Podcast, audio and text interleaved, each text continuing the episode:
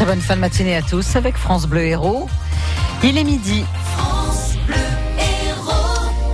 L'urbanisation, c'est le sujet qui fâche en ce moment à Latte, Louis Thoman. Un projet immobilier de 800 logements est au cœur d'une bataille politique et juridique entre le maire, défenseur du projet, et son opposition qui pointe du doigt son danger pour l'environnement.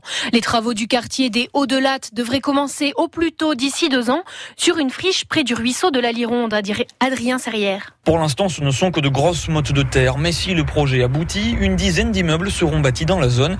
Une aberration pour Jean-Noël Fourcade, opposant le quartier des Hauts-de-Latte se situe sur les Hauts de la Lironde, entre deux espaces boisés classés, donc très visible depuis les littorales. Ce projet, dans la façon dont il est prévu aujourd'hui, ne respecte pas cette loi littorale. Une autre voix s'élève contre le projet, celle de l'association Non au béton, son vice-président Alain Berthet. Il y a suffisamment de friches et de bâtiments en zone urbaine à rénover pour ne pas aller s'étendre euh, sur des zones qui sont aujourd'hui naturellement vierges. Le maire de Latte est directement pointé du doigt accusé de vouloir construire à tort et à travers. Cyril Meunier se défend. Les trois derniers mandats de mes opposants, puisqu'ils qui avaient la mairie avant, ils ont urbanisé 120 hectares.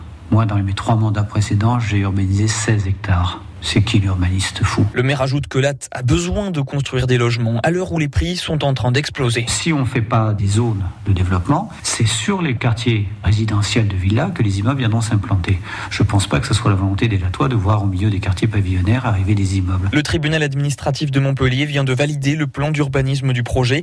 Seuls les permis de construire de deux immeubles ont été rejetés. Le maire de Latte organise une réunion publique ce jeudi 14 mars à 18h à l'espace Latara pour évoquer le projet immobilier. Vous pourrez retrouver toutes les infos sur francebleu.fr. La collecte des restos du cœur se maintient dans l'Hérault. Les bénévoles ont récolté environ 130 tonnes de denrées, à peu près comme l'année dernière. 130 tonnes de boîtes de conserve, de pâtes, de chocolat ou de produits de première nécessité. Alors le chiffre n'est que provisoire. L'ensemble des palettes doit encore être pesé. Le bilan définitif tombera à la fin de la semaine. Une bêtise dramatique, estime le syndicat des commissaires de police après la mort d'une policière hier à Paris, tuée par un collègue au siège de la police judiciaire alors qu'il jouait à qui sort son arme le premier. L'IGPN, la police des polices, est saisie de l'enquête. L'auteur a été placé en garde à vue et bénéficiera d'un suivi psychologique. Malade mais combatif, Bernard Tapie.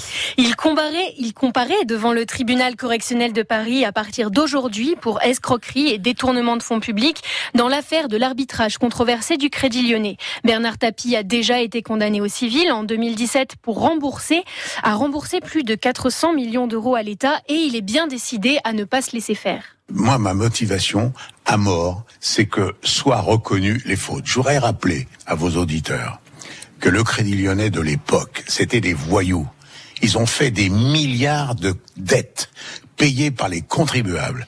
Ils ont les entrepôts plus les archives qui étaient au siège ont brûlé. La police a dit que c'était deux incendies criminels.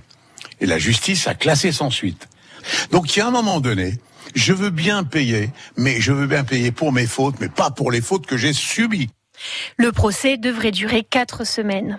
Et dans un autre procès, celui de l'attentat au musée juif de Bruxelles, l'avocat général requiert la prison à vie contre Médine Mouche. Le djihadiste français avait attaqué le musée en 2014. L'avocat général belge requiert la perpétuité pour quatre assassinats terroristes commis ce jour-là. Une des boîtes noires du Boeing 737 MAX qui s'est écrasée hier en Éthiopie a été retrouvée, une pièce importante pour éclaircir les circonstances du crash dans lequel 157 personnes sont mortes, dont 9 Français. Le modèle de l'avion est mis en cause, la Chine et l'Éthiopie ne feront plus voler cet avion jusqu'à nouvel ordre.